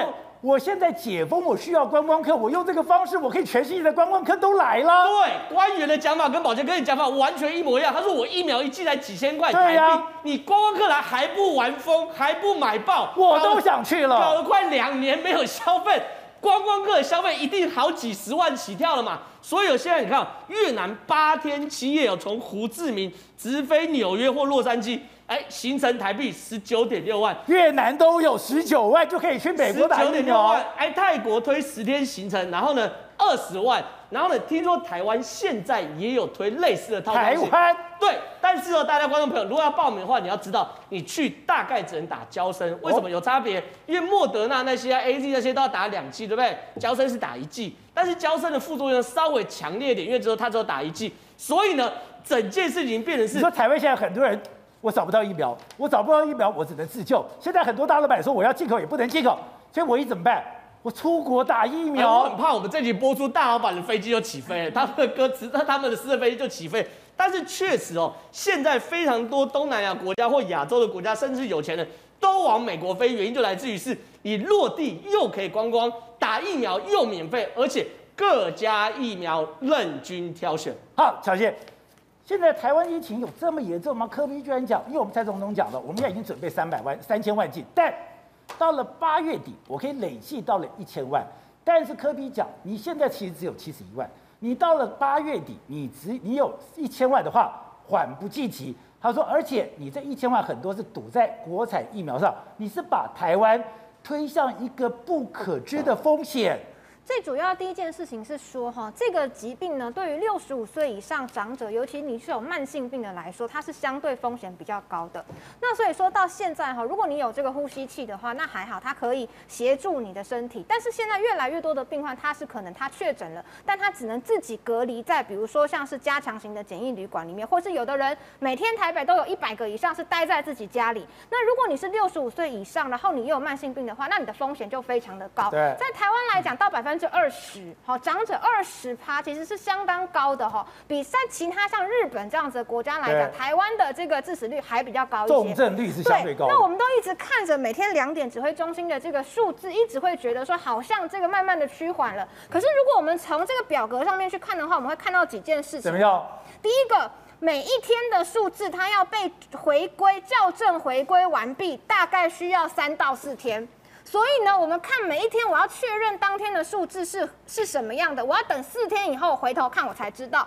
比如说，我们每天都觉得大概是两百多例到三百多例左右吧，新闻都是这样报道的吧？我们现在回头去看五月十六、十七的数据，不是啊，是五百多例、四百多例这样子的数字啊。好，你回头看这个五月十七号的三三三，当时我们是多么的惊吓。三三三，现在是多少了？现在已经涨到五二六了。天哪！等一下，如果。我每天看那个数字，我没有像这样算过。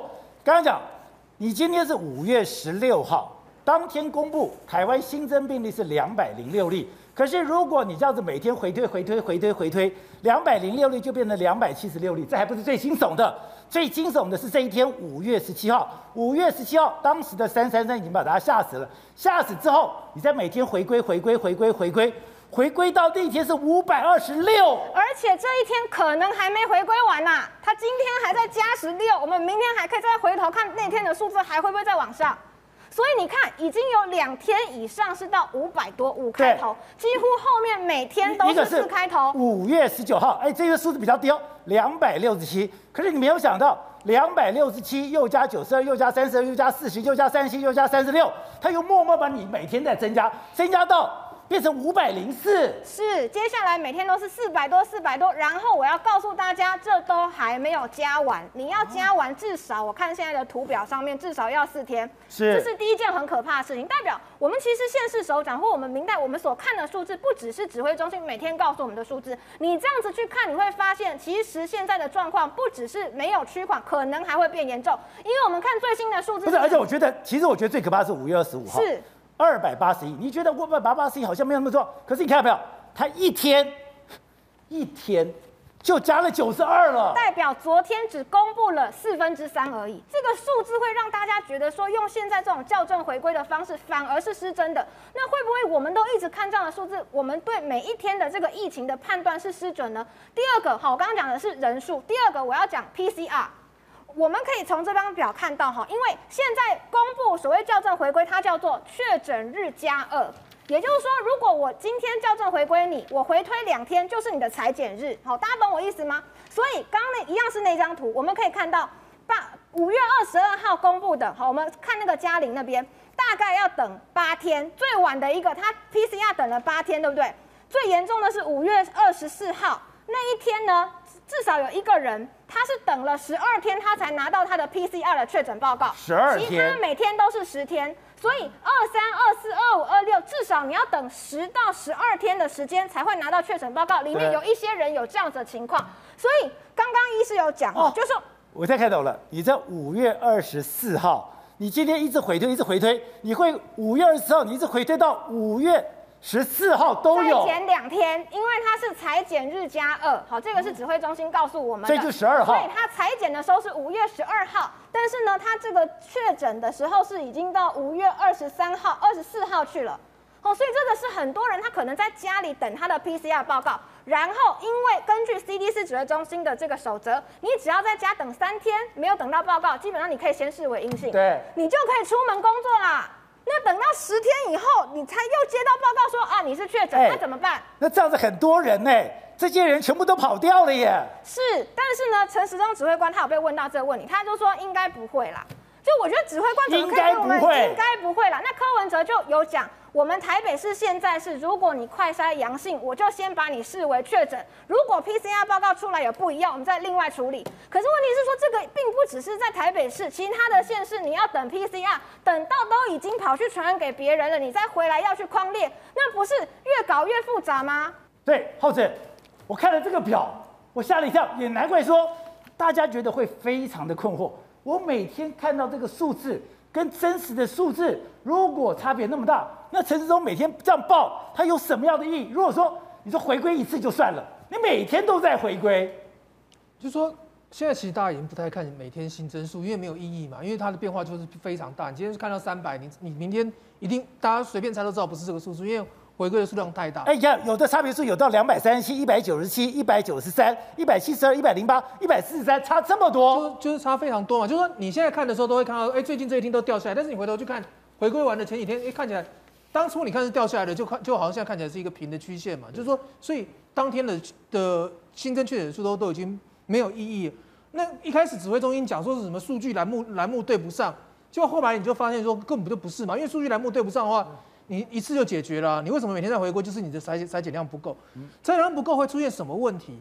你因为你你这个部分你你当初该超前部署没有超前部署，该做的准备的量没有准备量，你就会拖垮医疗医疗的体系嘛。比如说我这样讲，柯文哲现在他他用快筛，快筛完之后你阳性，我就把你送把你送去。对。可是问题是，如果你的你的 PCR 能够做得很快的话，他是不是就不用送那么多人进去？是。你就不用那么多防疫旅馆，不用拖垮整个医疗体系嘛。可问题是，因为你这一关没有做，所以后面整整整个全部都没有都没有办法。可以拖到十二天。对啊，你后面后面那我就会就会拖到这么多人，所以你的防疫旅馆就变成变成一直都会不够嘛。然后你都要在，而且台北不够之后，你还去拖到中南部。现在因为因为没办法，只好往只好只好往中部送，往南部送。就是指挥中心自己该做的角色，我们做好。我们再回头讲，刚刚在讲疫苗的事情，你你回头去看苏文昌。在立法院的报告的时候，应该这应该到第二季的时候，我们应该有两千万剂。没错，对不对？现在才在立法院做施政报告的时候讲的，是第二季。第一季第一季就有四百万剂了，到到了第二季，你就已经有两千万剂了。对啊，结果结果结果现在通通通通都没有。蔡英文现在现在讲说，哦，都到八月，中间应该绝大多数是国产疫苗。你怎么知道国产疫苗一定一定一定一定一定能够通过？对，通过通过测试。再一个，它施打下去不会有问题。你真的，你真的假设那一千万剂里有八百，我们就不要讲多八百万是是国产疫苗好了，真的都打都打起来都比 A Z 都比 A Z 还要好。我觉得，我觉得就是你通通压在那个地方，很奇怪。我觉得问题在，我现在的身家，我现在的未来都压在国产疫苗，是谁帮我决定的？对啊，然后然后比如说你你现在讲说政府讲说我都要买什么原厂的，我先问一下。A Z 来的每个效期都只有三，都只有三个月。你确定那个东西是原厂一开始就要给你的？不太可能吧？原本原本的效期应该六个月，为什么到你手上都只有三个月？那是别别人不要的，或者说什么什么奇奇怪怪的东西嘛？然后临时空出空出来给给你的嘛？就说你现在买在疫苗的这个规划上面，你现在来讲，现在不是说大家说你你要去买 B N，第一个 B N T 不是不是中不是中国疫苗，第二不是说大家要逼你去买 B N T，那你政府总是把想办法应该应该要去。去努力努力生出来嘛，因为你你现在疫情越来越严重，大家压力就会就会越来越大。那你就就像柯文哲讲，你你现在看，当然你要看不同意见。现在大家每天每天都都听柯文哲讲什么，因为台湾的疫情越来越严重嘛。那柯文哲至少反映的是一个不同的不同于指挥中心的意见。你指挥中心的东西反反复复。不是，我知道你现在看到了柯文哲，你今天才知道我发生了什么事。我看了柯文哲，我才知道我今天要做什么。比如说那个阳性率，我就觉得很重要。你今天哪里是要注意的，我也知道。可是我听了两点的，我不知道。就是你不知道，他就他自己有一个说法，而且很多就是说奇奇奇怪怪的说法，就像那个小英刚刚讲的，他有可能不会这种这种话，你要你要你要你要你要怎么去听？那今天他在讲讲那个南投县的时候，他也没有讲他到底那个人家在打，我们不要，我们想打的他他没打的，我们想要，到底你讲的科兴还是 BNT？就说你到你你到底在讲什么？而且你今天来讲，看到今天丽英姐讲那个的时候，你就会你就会发现，台湾最近的排名才不是才掉到十五名吗？对，南韩的排名比我们前面呢，南韩的抗防疫排名比我们前面，人家又有疫苗又有授权，啊，你台湾跟跟美国亲，我们亲美亲了这么久，最后一句话什么都没有，就不是不是很可怜吗？就是说情真的情情何以堪嘛？好，小谢。你特别提出了一个数字是，是因为每天这样子波动实在太混乱了，所以你说一个又从哪里看？从七天的平均线，如果从七天的平均线的话，哎，可怕。它是往上升的耶，是难怪科比这么紧张。是宝杰哥，你知道吗？其实呢，其他的国家，包括美国，他们在做所谓的回溯或者说校正回归，whatever，都是用所谓七天平均线看。甚至如果你 Google 台湾的 COVID-19 的疫情，它上面画给你的是这个图，不是指挥中心每天量给给我们看的那个图，它是把每天的研判个案列上去，然后再画七天平均线，让你看趋势。Google 的 COVID-19 台湾是这个图吗？连我们 CDC 的网站上都是。用这样子的方式在呈现。我们左边这个这个 CDC 给我们看的图，只有每天下午的两点的记者会拿给我们看而已。对，我要告诉大家的是这个图。所以我向全世界宣告的，向全世界宣宣布的是这个图。是啊，在我们 CDC 网站上也有、啊。所以说我先告诉全世界这个图。对。可是我告诉台湾人这个图。对，因为他说这样子可以看出趋势。那我今天就要来讲，好，这个图是呢，我上面的红色跟黄色是我画的哈，你可以看到。为什么我们每天都会告诉我们说疫情趋缓或至少没有恶化？这个很简单的道理嘛。因为你前几天的都还要再校正回归回去，那我今天是不是一定是最低点？我再加了两三天之后，我今天在未来它就会起来了。所以看到这张图上面可以看到，我随便挑一个五月二十一号把它做成黄色的。前几天的图都让我们看到是趋势在下滑，对。可是，在右下角的这个图，大家如果仔细看，有没有看到一个像 Nike 打了一个勾勾嘛？变成五月二十一号，它其实是一个低点之后，后面的又补上又追上了。是，所以我们在前面的时候以为正在下滑的趋势，其实在后面回推来看的时候，它当下的状态其实是正在往上走的。所以五月二十一号之后，二二二三全部都是往上走的。是，所以我们这个趋势，你们一直告诉，就是说呃校正回归可以看趋势，但世界各国都是告诉你说七日平均线可以更明显的看出这个趋势跟走向，所以我就不。理解为什么在我们 CDC 网站上面，不管英文或中文版，给世界看的是这样子一个图，用个案研判再加七日平均线，但是在两点的记者会是给我们看这个图，意义为何？难怪柯 P 现在他才讲，现在台湾这么的危机，还有现在这个危机到了，刚刚讲为什么那么紧张？因为我们的医疗能源、医疗的能量已经在崩溃边缘了。是因为呢，第一个就是医护人员的疫苗哈，我们最近一直在讲的就是疫苗，疫苗，疫苗。我们现在在全台北市，大家要晓得，台北市已经是全台湾医疗资源最丰富的地方了。如果这个 COVID-19 在台北市都可以让医疗资源大爆炸的话，那到其他的地方去的话该怎么办？其实我必须说哈，这我的医生朋友他有告诉我们说，呃，指挥中心他们一直觉得哈，如果在前线作战的时候，他们是没有感觉的，因为已经忙到乱到他们会提。醒自己的朋友说，如果现在你没有特别严重的疾病的话，拜托你不要去医院，这是保护你，也是让他们医生可以降低一点他们的量能。好，那瑞德刚才讲的这个病让大家觉得紧张，是因为它的传播速度真的太快了，常常是。一传五，一传六，一传十几。对，没错。那么在一连串的坏消息里面，至少有一个好消息啊。那么今天晚上开始配送十五万剂的 AZ 疫苗呢，到全国各地啊。那么其中台北市二点二万剂。那么这是第一波的配送，二点二万剂呢，里面包括第一线的医护人员、警消人员、运送人员等等啊。那么紧接而来呢，那么昨明天大概全部都会收到，就开始可以准备第二阶段的这个施打。至少这是坏消息里面的好消息啊。可是。那么这个英国新的变种病毒呢，显然它的传染能力呢超过我们的想象。为什么呢？以台南的一个牙医师的一个真实案例故事为例啊，那么这名男子呢，这一名男子去做做这个植牙的手术，他曾经到桃园去找过朋友，回来了以后呢，去进行这个植牙手术，时间大概一个多小时。牙医师那么戴手套、戴 N95 口罩、戴眼罩跟戴面罩。隔离衣、防护衣是不是全副武装了？全副武装了，他中了，你知道吗？这样还是哎呀，他还是中了，而且他刚打完 AZ 疫苗，他刚打完一剂的这个 AZ 疫苗，刚过这个两个礼拜，跟各位解释一下，为什么如果有疫苗可以打，一定要去打疫苗啊？不管是 AZ、BNT 还是未来可能的这个国产疫苗，为什么呢？因为即便它不能让你百分之百，你要知道，现在全世界没有一个百分之百的疫苗打下去以后我都不会中，不可能的。但是它至少有个功能，万一我不幸染病了，它会让你不会变成重症，不会死亡，这就是疫苗存在的价值。所以鼓励大家要去打的一个目的是这个样子嘛。可重点来了，因为他刚好打这个疫苗两个礼拜后产生抗体嘛，呃，至少有百分之大概七八十的这个抗体啊，还是没有用。而且他百思不得其解的是，我到底是怎么中的？他现在脑海里面最不妨接受的是。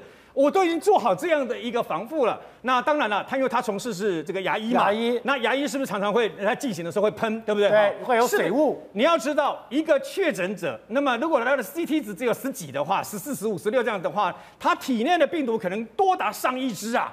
一个不小心，真的哦，你绝对想象不到，一个不小心的情况之下呢，在日本做过相关的实验，那么发现，单单一个不小心，一个飞沫还是喷嚏或者出去了以后呢，包括。在空气中都可以存留二十分钟，所以呢，事实上它很可能在有一个有一，他做那么好多的防防护了，但是就在一个 mega 上面被那个其中的一点点的病毒给感染上，所以包括这位牙医师，那也包括他的护理师都中了，都中了以后呢，那么后来由防疫专车呢。跑那个再去筛检呢，也是阳性，也是确诊等等啊。那这一位这个等于说到桃园去的这一位植牙的人呐、他自己本身的太太也中了，然后他的工作场所里面四位同事也中了，所以呢，他一个人就传染给这么多的一个人。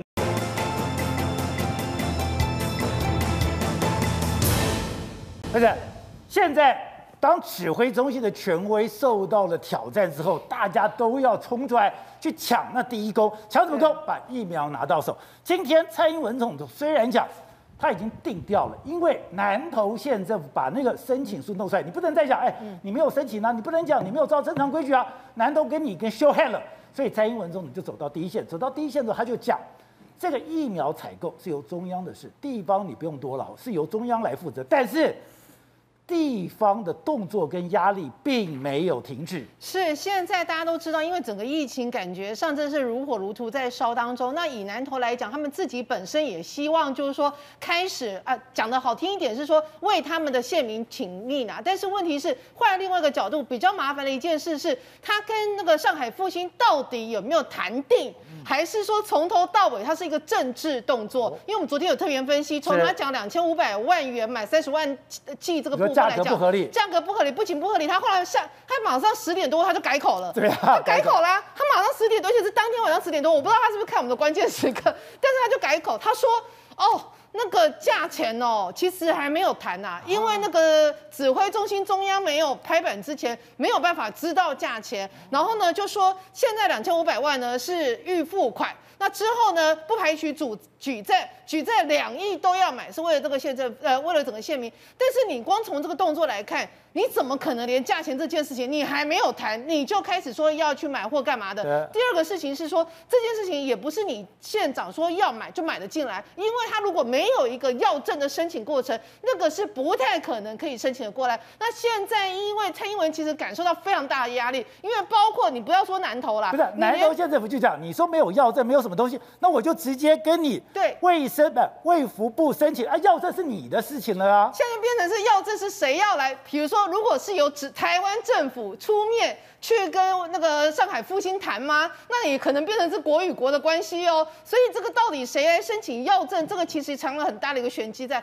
另外一个是因为你不要说是那个林明溱，你光是柯文哲、林明溱，你可以说是他偏比较远一点。柯文哲哎，首善那个台北市哎，而且柯文哲自己本身又有医疗的专业，他讲出现在的很多点，其实谁能否认？对，包括第一线的都已经快要崩溃掉了。但包括他会说，哎，你之前一直讲说有疫苗，但是到现在为止，我们就是疫苗不够。那这个他说美国就是没有给我们疫苗，对，这个也是事实。所以这个东西其实所有的一把火已经从指挥中心一路往上烧，烧到了行政院，甚至烧到了蔡英文，他必须要出来去灭火。他出来灭火，其实讲的就是三件事。第一个事情就是由中央统筹来，第二个事情就是要向原厂来买。那原厂的这个这个东西，其实已经把上海复兴排除在外，因为你上海复兴你就是个代理商，你不是原厂。第三个事情就是外国呃外购和国产的已经将了三千万剂这个部分要全力出货，但是你这样子全力出货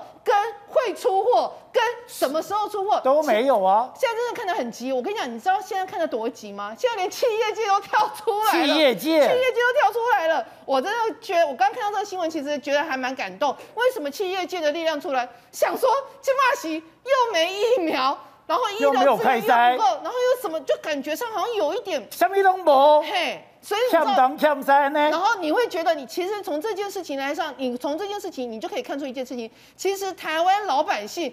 不太在意说你疫苗什么哪一国的或怎么，我也不在乎啊。对，重点是你只要是合法进来的，你只要是有药证进来的，其实大家都乐意。所以现在就说大家看了这个东西心急呀、啊，急到这个程度，大家就说你到底缺什么？我们给你钱，对，我们给你银弹，你要快筛剂，你赶快去买；你需要呼吸器，你赶快去生产。所以哦，其实企业接出来是一个很好的一个讯息，代表什么？代表着其实。政府不管是中央政府或地方政府，你们其实不是孤那个孤军孤军作战，你们要结合企业界的力量。到底你缺的是什么？你供出来，你亏掉给他亏出来。那等下企业界能帮忙的，人家自然就会帮忙。好，小谢，刚才讲台湾要人有人要钱有钱不是问题，就是但是管道会不会在那里？你就是不要。现在虽然蔡英文总统已经否决了，否决说今天的疫苗采购是由中央统筹，但明天台北市议会。竟然要去支持柯文哲自己由台北市自己买疫苗，你不要造反了吗？你看啊，我们是国民党，柯文哲是民众党，政党不同，但是在这个时候哈，其实已经不管那么多了，因为民众他需要的就是疫苗。当柯文哲今天在记者会里面讲到说没有办法再等了，等到八月的话会很危急的这个事情告诉我们之后，我们就决定就说站出来支持他。呃，以台北市的名义去购买任何在 COVAX 也好得到国际认证的疫苗，并不限于哪一家，我根本就不 care 哪一家。我看到很多民进党还在打这个打那个打这个的，对一般的民众在第一线来说，他们只在乎有没有合格有效的疫苗可以进来而已。宝杰哥，你知道我们面对的压力，民意代表面对压力不只是民众，有更多的来自于消防员、救护员。警察、公务人员、养护所，他们不断地告诉我们说，希望民代可以帮他们发声。为什么？当这个国家要求他们在前线救人，把所有 COVID-19 的人送医、送东、送西，那还有警察要去盘查说谁没戴口罩来取缔，然后公务人员在第一线不断的加班，养护所里面协助我们照顾很多失能老人的时候，他们发现他们在疫苗的排序上面不仅很后面，而且现在连疫苗都不知道在哪里。所以他觉得，如果要上前线为国家作战，他们愿意。但是你要不要给我们一点基本的保护措施？不是只给我戴口罩。哎，我我现在看到一个是警察一个一个确诊，而且不管是本市、新北也是，而且不是一般的警员，连很多刑事组的都中了。哎，他们现在真的那么回事？他们在路上去管人家弄口罩的时候。他们是很容易被感染的，是他们是很容易被感染，他还要去盘查，大家知道吗？因为我们现在都希望那些什么啊，宫殿啊什么的一定要关闭嘛。对。那是谁可以来帮全台湾去看说这些店有没有如实关闭？警察呀。稽查就是警察，所以警察在敲门去每个地方去了解现在的状况，去开罚他们，要求他们停业的同时，他们的确诊风险也非常的高啊。所以其实早就有很多人提醒说，警察应该要赶快让他们顺序排前面，也让他先打。但是很遗憾的是，现在连医护人员前线的都不够用了，更不用说消防员、救护人员、警察、公务人员、养护所，还有老人家。所以我觉得、这个、现在不是也有四十一万剂，这样不够吗？台北市不是有两万多剂不够吗？因为这是这个是四十一万是要给全国的嘛，对不对？那其实以就全国的这个呃第一线的这个医护人员来说，就已经占了三十三点多万。然后接下来的一些排序，你要把公务人员打完，我看过这个疾管署的这个顺序，大概要到九十几万第一季的，还没有达到第二季哦。如果这个医护人员可以打两剂的话，那至少我们就需要六十六万。对。所以现在我们所进来的疫苗，光是给医护人员去施打两剂，其实就已经非常的饱和，是不够的。光是医护医护人员都不够。对，所以可能他们有些人就只能先打一剂。那这个防护力够不够？它会不会是安全，或者是说反而变得更加的危险？那这就是我们很担心的。所以，如果今天不是苏贞昌他在立法院讲说疫苗会进来，但根本就没有跳票的话，今天各县市会有必要站出来说要去买吗？不会可总统讲了八月就来，而且我已经订了三千万呢，我总统都订不到，你们会订得到吗？其实实际上没有任何县市首长想要去谈这个锅，就是主动跑出来说我们要去买，但前提是你中央你要有这个能力，以国家去谈。我们都看到南韩文在寅他是怎么去世界上面帮南韩去找疫苗的，那蔡总统都只有发发脸书而已，我们没有看到更加积极的行动。我们不是说台积电是护国神山吗？什么时候要拿晶片换疫苗？当美国人讲说说这个台湾因为确诊人数不多哈，什么叫做确诊人数不多？我们已经连续每天六个、十一个这样子死亡人数，如果这样子叫做确诊人数不多，还不到要分给疫苗给我们的话，那我们之前选边站，我们吃来住，我们买军购，到底意义在哪里？不是，而且我讲，你伤亡是一回事，你对整个经济的冲击更可怕。你现在已经要封，你没没有封城之米，但有封城之时，你很多的商业活动都停了。现在一个月，现在还讲了，就算冲到了六月十四号，我真的降到三级，台湾人可以像过去那样，我如果没有打疫苗，我可以像过去那样正常的生活吗？我敢像过去那样正常的，比如说我看一家店，过去我敢排队去吃东西，我现在敢排队吗？我觉得我不敢了。我如果去那个店，我一定觉得那个店空空的，我才去讲。那个对对每个店来讲。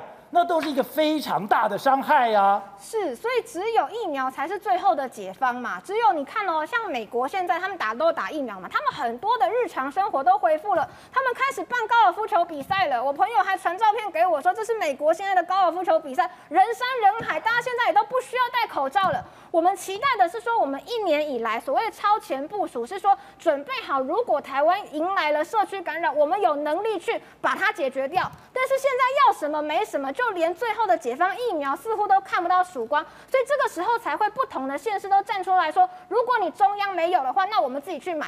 我要再最提最后一个，对蔡英文说，你死了这条心吧。我要提最后就是说。他一直讲说我们已经采购到了三千万剂的疫苗，可是我们现在没有在问你的采购，因为很多国家都说他采购了很多，但他到货的时间就是遥遥无期。所以我要听的是蔡总统告诉我们什么时候要到货，什么时候可以开始八月累积一千万。所以柯文哲就说那个时候可能已经变得更严重了，不能等到那时候，所以县市首长才必须要跳出来。好，或者现在。这个政治情势有这么样的一个紧张吗？而且之前我们看总统府的会透过一些财经的，透过一些媒体的管道。我前两天看到一个媒体的报道，我觉得非常有趣。他说：“为什么现在搞成这样？因为陈其迈跟陈建仁不在这里面。不是他们现在就怪东怪西嘛，然后一天到晚还在搞政治，然后一天到晚不是 K 柯文哲就是就是 K 侯 K 侯友宜。我讲句实话，真的真的是无聊了。讲句实话，你今天来讲。”我觉得政府其实真的有很多事情要做。你我我们讲最简单的，那昨天前两天那个陈世忠在为了警察哽咽这件事情，好。昨天哽咽。你今天你今天指挥中心有这么大的权限，你要去处理很多，你其实有很多东西该该处理。我们刚刚讲，我们讲到说，你封城这件事情好了，最不能够承受的是什么？是非典型就业者，他领时薪的、领日领日薪的，他突然之间就没有工作了，他他他们本身的的经济就相对相相对的弱势。他又不能领领领劳保，就劳保的失业给付，他又不到低低收入的水平线，但是他生活出现困难，你陈时中有帮他准备任何配套吗？没有，对不对？阿公店，阿公店，他们真的很很喜欢在这时候开要人与人接触吗？他们很可能很可能我今天不开我没饭吃啊？为什么？为什么台北要跑去跑去南中南部继续去做？那这些东西你如果不去，你如果不去处理，它就会变成社会问题。你不能只管封城嘛？你说好，我现在没有办法解封。哦，我们疫苗也没有啊，什么都没有，没有关系。但这些人你要去，你要去顾啊。那你指挥中心，你政府现在在干嘛？你怎么会有还有时间去斗斗侯友宜，斗斗那个，然后再讲讲什么？还要讲一些神话说，说哦，因为因为陈建仁，因为陈其迈怎么样？民众根本不 care 这件事情啊。陈其迈再厉害，那是以前的事情呢，对不对？那你现在你现在面要要去处理，就是陈陈时中。那问题是，我觉得方方面面政府这些东西。你为什么？你比如说，你看到说他一说要要要在要封到六月十四后，就我当场就就低卡就跟你讲说，有些公司老板就直接去马上辞退他们，我就不做，我就不做了。那你你今天来讲这些东西，原本当然不是你卫福部的，但是你今天既然坐在指挥中心指挥官这个这个这个位置上面，这就是你要去处理的东西啊。因为你你行政院没有申请，你现在就是就是这个，可是你完全看不到说政府有这样的眼光去处理这件事情，这个将来会出大事的。所以你看到。地方首长为什么这么紧张？因为他们就会就会看到这些这些问题。可是大家讲啊，那你新北现在搞得这么严重，难道侯友谊你不用负责任吗？我我我觉得我我我觉得我觉得当然了，就就说地方首长一定有责任了。但是问题我我必须要讲，就是说大家现在很多人在在讲新北，我觉得新北它因为它有一个有一个特殊的状况是大家去考虑，就是说。它原本，因为他原本的生活很多生活机能都在台北市，所以他有些东西其实是不足的。你如果去看他旅馆量，他甚我我去查过，他旅他的旅馆量甚至比桃园都还要少啊。因为新北的桃旅馆量比，因为大家都住台北嘛，大家都住台北嘛，谁要你的意思说？我要么就就住台北，我要么就住桃园。对，谁旅馆要住新北啊？对，所以所以他他有一些部分，我觉得是侯友谊的责任，这个这个都都不用不用不用去讲，他也撇不掉。但是说你都要去全部都怪他，因为他就是一个很尴尬，人口很多，但是其实很多机能都在都都在台北这边。所以那中间有一部分东西的超前部署，比如说你说检验能量的不足，你要去怪他吗？那个是你中央该该去准备的吧？哦，对不对？你说防疫旅馆不足，我觉得我觉得那那真的那真的真真真的可以可以去讲他。但是问题，如果有些东西你就你再去推给他，我觉得我觉得我觉得没有什么意思。而且讲句实话，你推他没有用嘛？你现在怎么推，最后他民调还是最高啊？你现在有民调有赢他吗？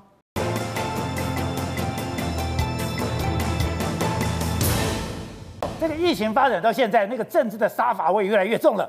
今天许淑华居然讲，他去告行政院中部办公室的执行长，哎，这公务员的中部执行办公中部办公室的执行长蔡培慧。散布假消息，这怎么回事？没错，事实上蔡培慧呢，他在这个脸书里面来说，他自己拍，他自己弄了。他说五月二十五号的话，他是宣称的这个购买的剂这个疫苗有几个疑点。第一个，不愿意正面回应东方红事件形成的这个破口问题，那出招以购买疫苗来转移话题。显然林县长似乎以这个政治操作盖过县内的这个疫情。再来说，南投县政府没有正式申请购买这个疫苗，然后未查证辉瑞请中国代工的复必泰。这个疫苗的这个瑕疵，辉瑞是请中国代工的。对，那另外一个运送的这个零下七十度的冷链系统准备好了吗？然后宣称以两千或者两千零两千五百万购买三十万剂，平均单价八十到八十三元。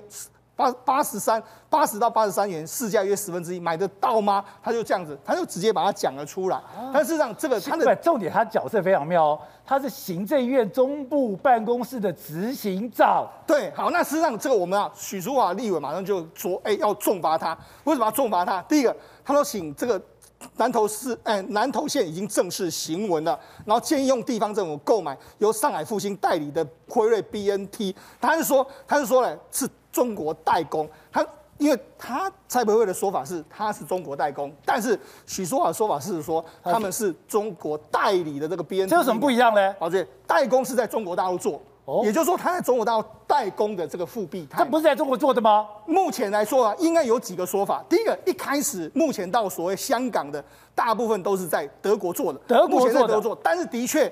富必泰有一些部分是在深圳，深圳已经开始在做，这是在当约莫是在四月到五月的时候了，因为我们知道复必泰或者说中国的这个 BNT 呢，跟这个复星有这个签所谓的代工合约，他现在先在深圳有开一个厂，接下来要到上海再开一个厂，因为。